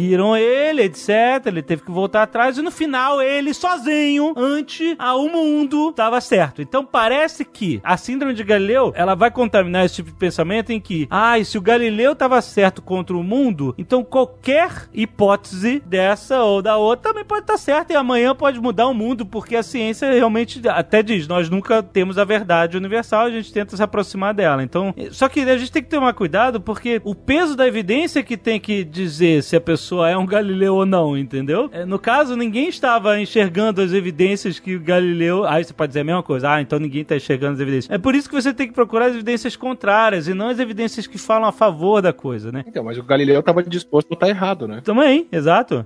Break the cycle, Morty. Rise above. Focus on science. A gente tem que falar de homeopatia. Assim, não temos como verificar a evidência medicinal, química da homeopatia. Ao contrário, a gente tem como verificar que não tem evidência. Exato, isso. é isso que eu ia tem, falar. Temos explicações melhores. Eu comecei dando o exemplo da medicina e da cirurgia das costas, justamente para fazer essa diferença, porque ali não tinha como fazer o teste de hipótese, não dava para você abrir um paciente, fingir que fez uma cirurgia, fechar ele e seguir a vida e ver se tá tudo bem, porque tem um risco envolvido mesmo. Então, uhum. nesse caso, era a, era a medicina usando uma pseudociência, um tratamento que não era científico por falta de opção. No caso da homeopatia, não. A gente sabe, tem os princípios de como elas funcionam, ela funciona e eles já foram testados. É um exemplo de pseudociência, um dos, né? Que é exatamente, não é só que ela usa conhecimentos que a gente não tem como testar ou que não são científicos. Ela usa conhecimentos que a gente já testou e já viu que não funciona. É teimosia. Primeiro, para tirar esse elefante da sala, muita gente acha que homeopatia é uma coisa que ela não é. Eu posso dar o um exemplo, a minha mãe, a minha vida inteira, e isso é uma coisa que eu vi muita gente falando, acha que homeopatia é tratamento com coisas naturais.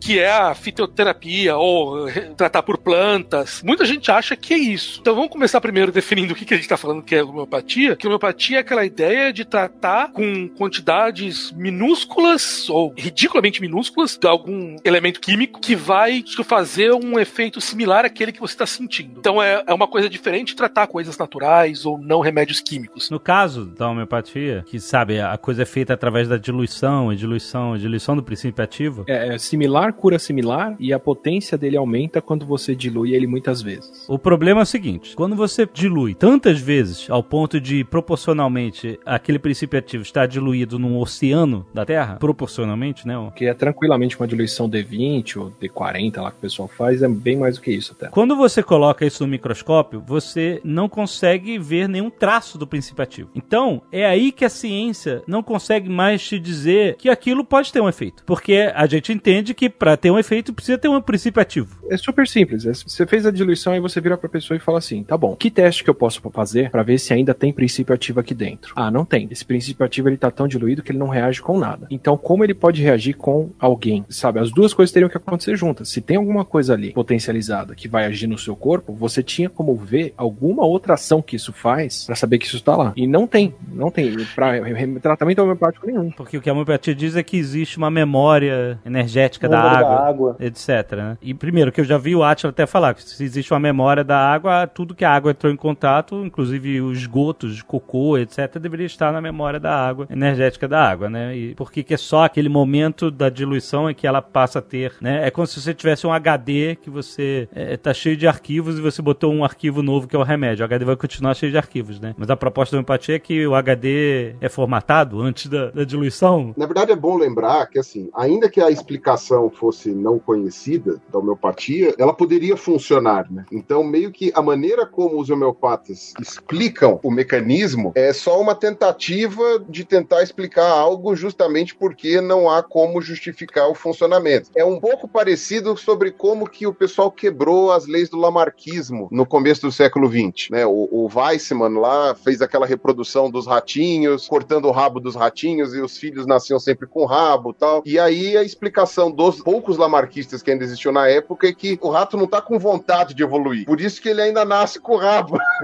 aí quando você dá uma explicação dessa, é porque você já não tem mais resposta para dar, né? O que eu vejo é que os homeopatas se baseiam em resultado. Eles dizem assim: ah, mas esse tratamento aqui funcionou, esse tratamento funcionou. Esse tratamento... Não, tudo bem, olha, tem um princípio aqui dentro que eu não consigo explicar, que a ciência ainda não entende, que não Um tem como fenômeno. testar e mostrar que ele tá lá, um fenômeno, mas ele de fato faz melhor pra pessoa. Tem um último teste, que é o teste em que a medicina inteira se baseia, que é, legal? Então você vai fazer um teste de, eu vou tratar essas pessoas com tratamento homeopático feito da maneira certa, e eu vou tratar essas pessoas com tratamento homeopático feito de uma maneira errada, ou com água do bebedouro, ou com o que for. E eu não vejo diferença na recuperação dessas pessoas. Então eu posso não saber explicar nada, e a medicina é ótima pra isso. A medicina tá preocupada em fazer o paciente melhorar. Se eu sei explicar ou não o que fez o paciente melhorar, descobre depois. Se ele melhorou, tá bom. Então, perfeito. Quando eu faço esse teste, a homeopatia não funciona. Também. Então, eu não sei explicar o princípio, eu violo os princípios que eu conheço, eu não tenho como mostrar que tem nada ali dentro, e ele não passa no teste mais fundamental que tem, que é fazer alguém melhorar mais do que se você estivesse dando água com açúcar. Então, na verdade, você não está dizendo que ela não funciona. Você está dizendo que ela vai trazer resultados que são semelhantes aos resultados de placebos. Ela não funciona melhor do que água com açúcar. Ela não vai funcionar melhor do que qualquer outro placebo. É isso que você está querendo dizer. Pode ser que ela tenha um resultado, mas também o placebo pode ser que tenha um resultado. O que, que é o placebo? O placebo é quando a pessoa melhora pelo ato dela estar sendo tratada. Não tem nenhum princípio ali que está fazendo ela melhorar. Isso, você está dando uma pílula de farinha. Uma pílula de farinha ou do que for. E a medicina assume placebo. E ela usa placebo também, não tem problema, porque o paciente melhora. Se eu falar pro paciente que a minha massagem vai fazer melhor e o paciente se sentir melhor com ela, eu faço a massagem. O importante é ele melhorar mesmo, que seja por efeito placebo. No caso da homeopatia, ela funciona tão bem quanto placebo, então era melhor estar usando qualquer outro placebo. Que é muito mais barato e você não tem toda essa complicação de se aplicar. Mas aí perde o marketing, né? Uma coisa que eu já vi muito acontecer foi é justamente a homeopatia se colocar, homeopatas, vou dizer que são todos, mas homeopatas se colocarem na posição da síndrome de Galileu, de que a homeopatia é, sofre perseguição e de que só porque a indústria farmacêutica, sei lá, é gananciosa ou etc., ela usa isso como um argumento de que existe toda uma conspiração da indústria farmacêutica contra a homeopatia, contra métodos de cura não invasivo. Vamos lembrar que a homeopatia nasceu na época em que a medicina era baseada lá nos quatro fluidos, né? As pessoas faziam sangria, todos Nos humores. é, em que a, a medicina era extremamente invasiva é, e ela surgiu como um tratamento não invasivo, né? E desde a, daquela época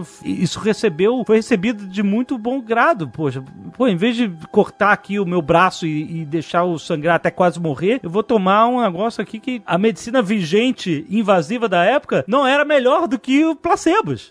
Deixa eu fazer uma diferença desse do homeopata pro Galileu. Tem duas, na verdade. Um ponto é, a indústria da homeopatia é do mesmo tamanho da indústria farmacêutica. É um mercado bilionário e com grandes marcas igual. Exato. E com lucros, bobear, maior do que a das farmacêuticas Maior, ainda. tranquilamente. Porque não tem efeito colateral, não vai ter processo, porque a pessoa teve Efeito adverso, efeito adverso e o que for. Agora, o Galileu tava sozinho, gritando contra o mundo, que a Terra não era o centro do universo, mas ele tava disposto a estar errado. Eu podia virar pro Galileu e falar: Galileu, o que, que eu tenho que te mostrar pra você parar de acreditar no que você acredita? E ele ia saber dar uma resposta. O homeopata não pode dar essa resposta. Esse médico que tá falando, não, eu sou o Galileu, eu tô certo, e a grande indústria e todo mundo tá tentando provar que eu tô errado, mas eu tô certo. Me dá um jeito de eu provar que você tá errado. Só isso diferencia todo o resto. É, é aí é que a gente entra na confirmação enviesada das hipóteses. O cara ser o advogado apenas daquela causa, em vez de estar aberto a evidências que digam o contrário. E, aqui, e daí volta aquilo que o Atila falou, que se você olhar as evidências, e quando você faz teste que a gente fala que é duplo cego, você está tentando tirar todas essas influências que poderiam afetar a pessoa saber que está sendo tratada, o médico saber que ele está tratando, tem várias coisas que aparecem lá em cima. Quando você olha todas as evidências que existem, a homeopatia não é melhor do que o placebo. E isso, é, no final das contas, é isso o que a gente vai ter. O cara pode falar que funciona, outra pessoa pode dizer, ah, minha mãe melhorou sobre isso, mas quando a gente olha nos grandes números, e existe um trabalho que foi feito recentemente na Inglaterra, que eles pegaram todos os trabalhos feitos com homeopatia e juntaram tudo, que é o que a gente chama de uma meta-análise, eles basicamente verificaram que sim, não existe efeito nenhum que a gente pode ver acima do placebo. E isso é uma coisa que, se a pessoa não consegue olhar para isso e falar, pô, me mostra então uma falha nessa análise, ou me mostra algo que pode diferenciar isso, a conversa deixa de ser científica. Porque aí você para pensar, se a homeopatia não tem nenhum efeito mais evidente, se a homeopatia não tem um efeito melhor do que qualquer outro placebo, será que a homeopatia também é um placebo? Entendeu? É, é, a gente tem que chegar a essa conclusão usando a racionalidade, entendeu? Desafiar a homeopatia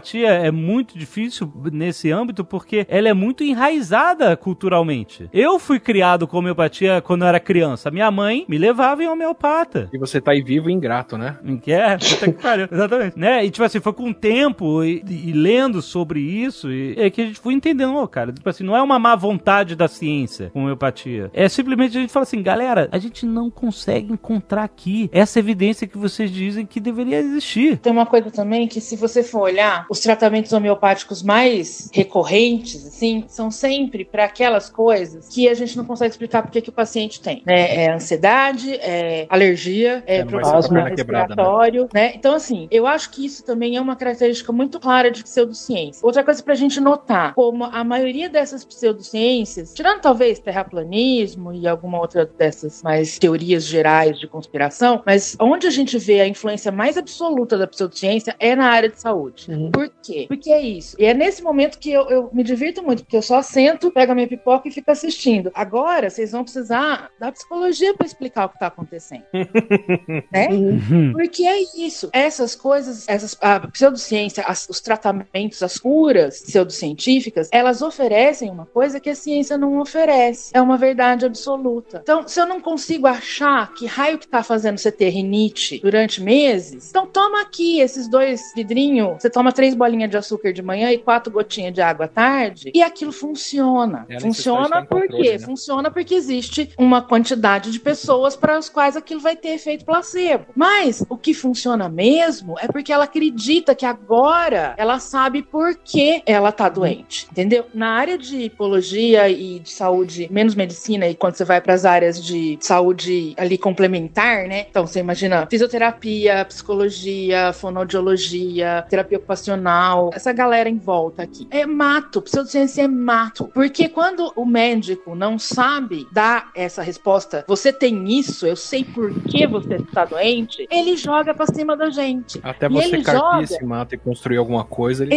né? Exatamente. E ele joga, assim, na área em que eu tô, eu, eu, eu sou especialista em autismo. Eu recebo laudos, o encaminhamento é sempre feito pelo médico. E então, quando vem o laudo, tá colocando lá terapia comportamental intensiva, né? Método assim, assim, assado. Ok, isso aqui é a parte em que ele, ele sabe que funciona. Só que aí embaixo tem uma lista, assim. Integração sensorial, não sei o que lá, psicomotora relacional, patati patati do ecoterapia. Tudo isso é pseudociência. Isso aqui é o que chama atenção, porque o que vai mexer com a parte emocional, que as mães vão ficar felizes, que são coisas que piscam, que tem barulho, que tem bichinho fofinho, entendeu? Que a, a- a terapeuta abraça, beija e rola no chão com a criança. É aqui tudo esse monte de besteira que custa caro, que não tem evidência nenhuma de que funciona e algumas, inclusive, têm evidência de que piora. Porque a gente fica falando muito como se fosse uma coisa assim: ah, mas veja bem, se bem não faz, mal também não faz. Faz mal. Pelo se não for Deus, mal você colocar físico, na criança, a água É, sanitária na criança, era- muito mal. Era exatamente isso que eu ia falar agora, que algumas, elas são perigosíssimas. DMMS, que é uma coisa que tá surgindo agora, as pessoas têm falado muito isso, é perigosíssimo. O que, que é isso? Tá surgindo Nossa, agora no Brasil, né? MMS é uma so- solução mineral milagrosa. É uma solução de hipocloreto ou cloreto de sódio, que é, na Hipoclorito. verdade, hipoclorito, que é cândida, água sanitária. Você dilui isso na água, numa diluição que também não é tão diluída assim, não é homeopático. E dá pra criança beber ou faz enema via retal. A criança começa a expelir coisas esquisitas, parecem vermes. Na verdade, aquilo são pedaços do intestino. Meu Deus do céu. É, é da mucosa intestinal, né? É parte da Exato. mucosa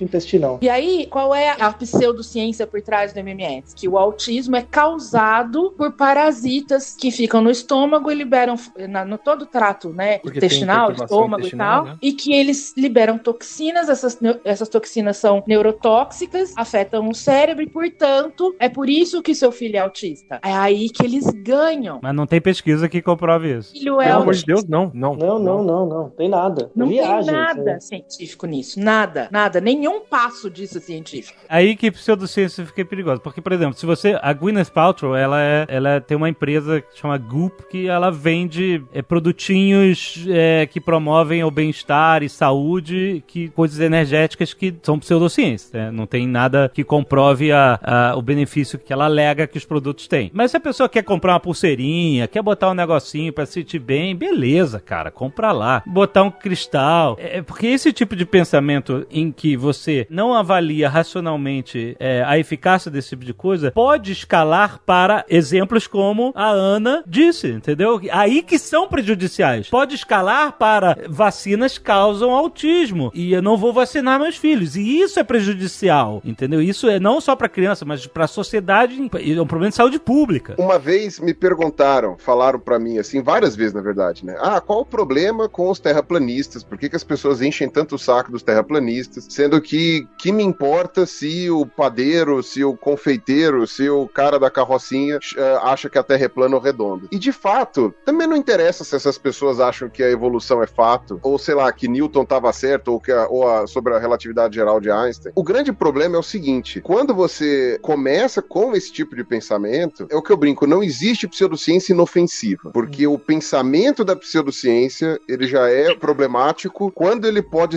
escalonar para esse tipo de coisa. E aí, quando ele Não, escalona, ele, ele- né? ele então, vai escalonar se o princípio dele é os cientistas estão mentindo e estão errados. Se você admitiu isso pra achar que a Terra é plana, você tá um passo de admitir isso pra qualquer outra coisa. É, e se você vê que a ciência combate, eu não, eu não digo nem que combata, mas que ela sempre fala. Por exemplo, o lance da fosfetanolamina foi muito claro na época. Tipo, os maiores médicos disponíveis, ou enfim, que a gente conhece aí, falaram que, ó, a gente ou não tem evidência sobre a fosfetanolamina, mais do que isso, a gente não tem nenhum motivo para achar que ela tem alguma possibilidade de funcionar, porque aquela explicação da mitocôndria lá é totalmente furada. Quando você vê a reação das pessoas com relação a isso, era uma relação de descrédito com relação aos médicos, descrédito com relação à medicina, tudo é culpa da indústria farmacêutica, que não é nada santa, mas você não ser santo não te faz ter superpoderes, e tudo isso acabou virando como a medicina não sabe de nada. Estão me enganando. Eu vou me tratar com a fosfetanolamina. Isso que é perigoso. Você começa a juntar com tudo e aí entra a vacina. Eu não duvido nem um pouco que o movimento antivacina que tá agora, é- ainda é muito incipiente no Brasil, mas já tá ganhando certa força, ah, não tenha começado lá em 2015 com a fosfetanolamina, né? A- o começo daquilo, sabe? Da, daquele pensamento, da maneira de achar, sabe? A- Você deixar a pessoa propensa a acreditar nessas coisas tenha sido ali ou até antes e agora que tá pegando, né? São presas fáceis, né? Não precisamos em caso extremo como né, a fosfetanolamina,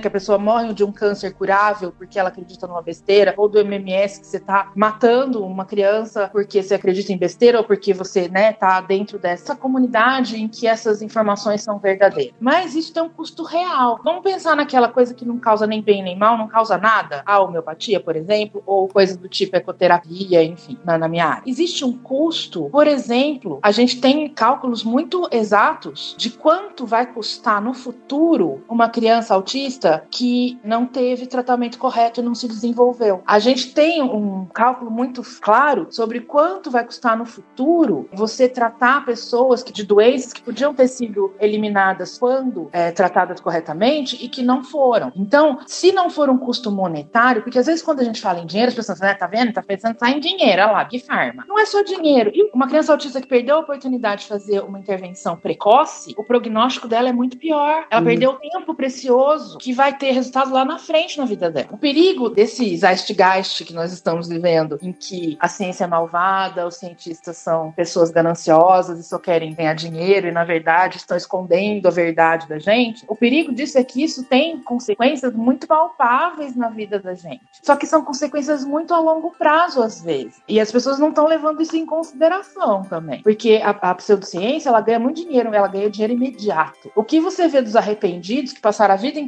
fazendo isso e agora que o problema ficou sério e não consegue mais resolver, olharam para trás e falaram: mas agora não tem mais jeito. Mas o cara que fez tudo errado, o coach quântico, que foi lá fazer extração de ET do corpo do cara, ele já ganhou o dinheiro dele, ele não se importa com a sua sobrevida lá na frente. E a ciência se importa. A gente sempre olha lá futuro. Isso que eu estou fazendo agora vai ter que consequência no futuro distante. Esse eu acho que é um grande ponto em que a gente não. De qual a diferença entre ciência e pseudociência? Pseudociência é agora, o resultado é esse. Uhum. A gente é pegar uma coisa, uma agora, doença de desenvolvimento e falar que você vai reverter aquilo, como é o autismo, né? É só você pensar no tempo que leva de pesquisa e desenvolvimento e testes de procedimentos médicos, de, de cirurgias, de remédios, etc. É tipo assim, é um processo difícil, sabe? Existe corrupção nesse meio? Sim, existe principalmente para acelerar os processos. Principalmente para que possa vender uma droga sem esse crivo, é, esse rigor científico que se, principalmente na área de saúde, se exige, né? Mas outras áreas também têm um crivo. A aviação, por exemplo, agora ela tem crivos de segurança de aviação que às vezes são contornados, que aconteceu agora aí com os aviões da Boeing, foi isso, foi o cara querendo fazer uma gambiarra que não, não era 100% testada e, e acabou causando um acidente. É, então essa é a, é, é o lado feio dessa parte de querer passar os crivos e os rigores científicos. Mas por quê? Os rigores existem justamente para que não aconteça isso. Para que não aconteça acidentes, para que as pessoas não tomem drogas que vão criar efeitos piores a longo prazo e esse tipo de coisa. Então, mais uma vez, toda essa conclusão racional, se a gente tiver por acaso desafiando alguma crença sua, falando aqui que alguma coisa que você preza muito, seja a homeopatia ou astrologia ou que seja, e a gente está aqui botando falando, cara, isso aqui é pseudociência. A gente só tá querendo mostrar que é necessário avaliar as coisas com um rigor é, de racionalidade, entendeu? Principalmente ferramenta para isso, para esse rigor, como nós não podemos saber de tudo. Aliás, lembre-se, PhD em uma área específica, como o Atila, que é biólogo, não sabe absolutamente nada de engenharia aeronáutica. Nada. O Atila é completamente ignorante em engenharia aeronáutica. E olha que o Atila tem um PhD. Há muitas outras outras coisas também, viu? É, pois é. Mostra aquele aviãozinho de papel que você fez. Pessoas que têm áreas de especialização como Átila, como Altair, como a Ana, como Pirula, como Caio, elas não sabem mais sobre o resto das coisas do que nós todos que não temos, eu que não tenho PhD nenhum. Eles sabem nada sobre as outras coisas. E eles são especialistas com PhD, cara. Entendeu? Então a gente tem que lembrar assim, que nós somos ignorantes de todas todas as coisas das quais nós não somos especialistas. Não, mas a gente tem que lembrar, ô Alexandre, a gente tem que lembrar de mais um detalhe. O cara ser PHD, mesmo na área dele, também não prova nada. Uma das pseudociências que hoje tem crescido mais e que, a meu ver, junto com os antivacinas, são as mais perigosas, é, as duas, né, são as mais perigosas, é a negação da mudança climática. Sim. Isso, para mim, assim, mata gente, mata, mata gente, está matando é gente. E no futuro, pior. E está ficando cada vez, literalmente, limitando as perspectivas de uma vida digna pro futuro de boa parte da humanidade. Assim como na medicina, o Steve Jobs virar e falar: não, eu vou me curar com tratamentos é, herbais, yoga e outras coisas, e não vou usar quimioterapia no meu câncer de pâncreas, acelerou a progressão dele, ele perdeu a janela em que ele podia se tratar e se curar daquele câncer. Talvez se tratar e se curar daquele câncer, porque ele só foi partir para medicina clássica tardiamente. A gente agora tá deixando de remediar e parar de emitir carbono e salvar a vida de milhões de pessoas porque ainda tá forçando essa barra de que não se sabe sabe bem. É, ótima observação. Não, não sei se vocês viram o relatório do The Independent. Saiu ontem. Fizeram medições de temperatura na Europa e foi a medida mais alta na história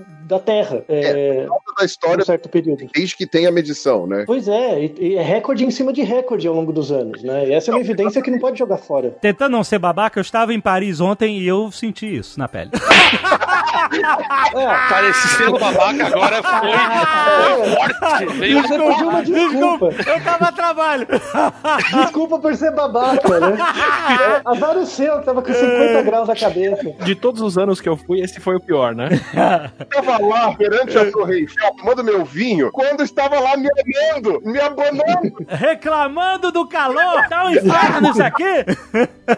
Break the cycle, Morty. Rise above. Focus on science. O Alexandre, então, o que eu acho é o seguinte: boa parte das pessoas que estão aí negando o aquecimento global são acadêmicos da área de meteorologia. Essas pessoas, esses sujeitos que estão fazendo esse tipo de negação da mudança climática e que são especialistas, ou são pessoas que estão pegando pontos fora da curva ali que ninguém defende, ou são pessoas, vai, que não aprenderam direito as suas áreas, né? Isso acontece, falhas que acontecem. Ou terceiro, são pessoas mal intencionadas que sabem o que estão fazendo, mas que querem fama, querem destaque ou alguma coisa. Por exemplo, as associações criacionistas dos Estados Unidos, elas são desesperadas para pegar PhD. O Discovery Institute, por exemplo, eu acho que ele só aceita quem tem PhD. E eles têm vários PhDs em biologia. Vários. Mas aí o que eu quero dizer é o seguinte, complementando o que você falou, mesmo que uma pseudociência tenha aliados PhDs, cientistas, especialistas em suas áreas, lembra do 50-50. Todos os argumentos e todas as pessoas envolvidas nesta afirmação nova e pegue todas as outras pessoas, os argumentos e os pesos de suas carreiras e da história do desenvolvimento da ciência que estão falando o outro lado. Pergunta pra essa pessoa o que, que ela precisa pra parar de acreditar naquilo. Só isso. Mas às vezes a pessoa não entende, Atila, que o peso da evidência é o mais importante, o peso do consenso.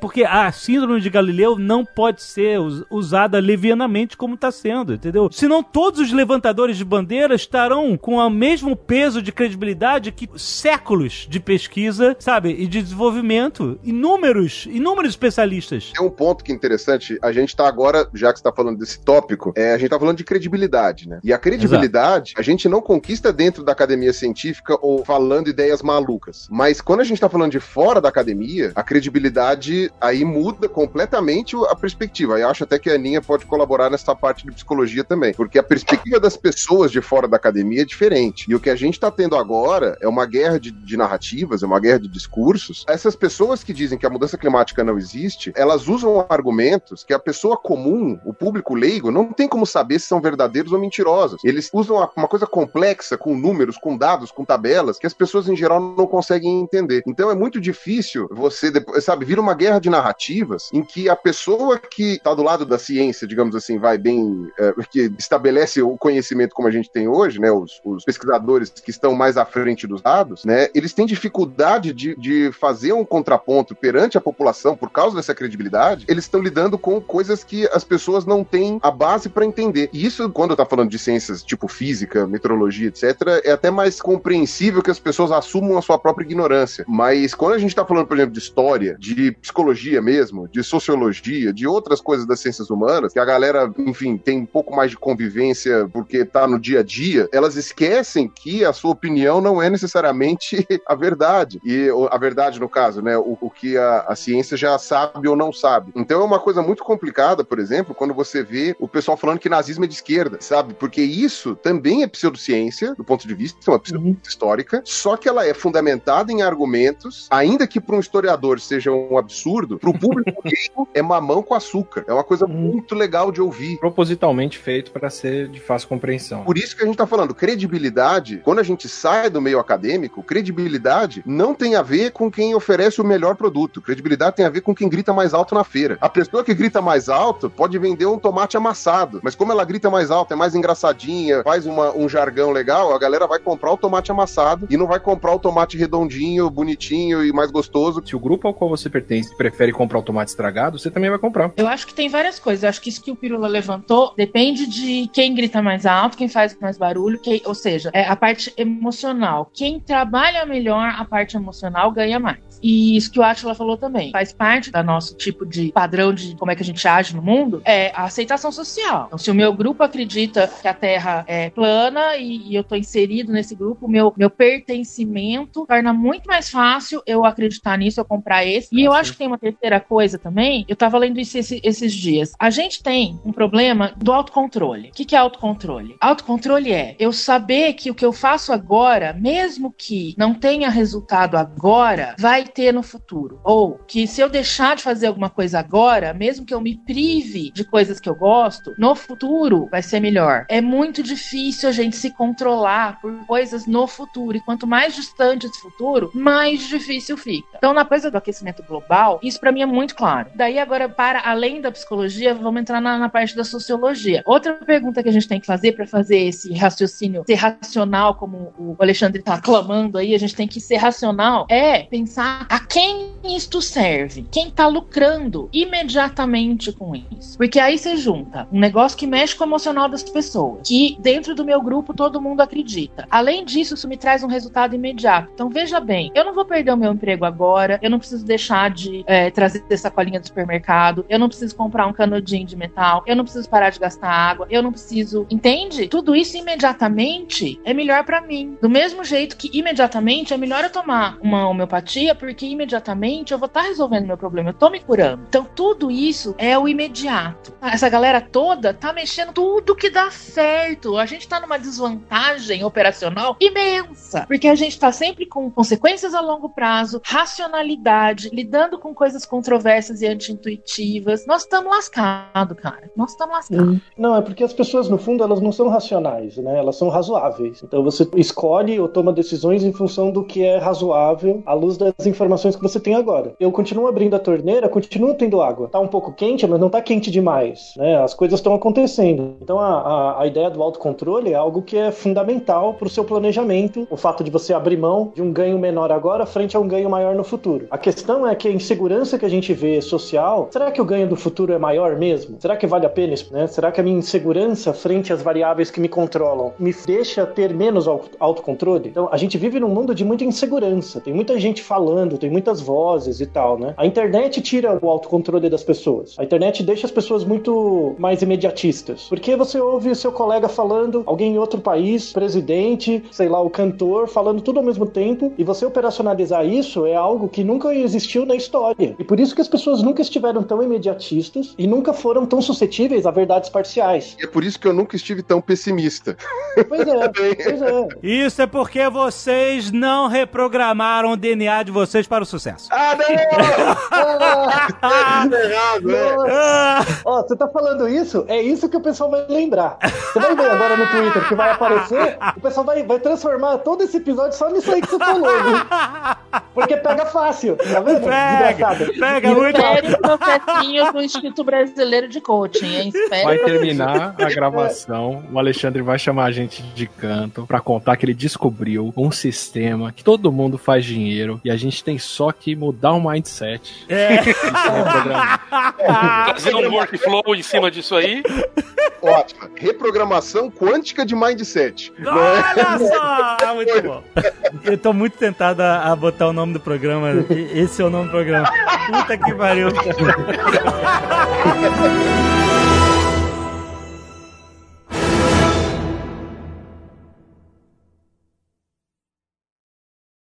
Este Nerdcast foi editado por Radiofobia, podcast e multimídia.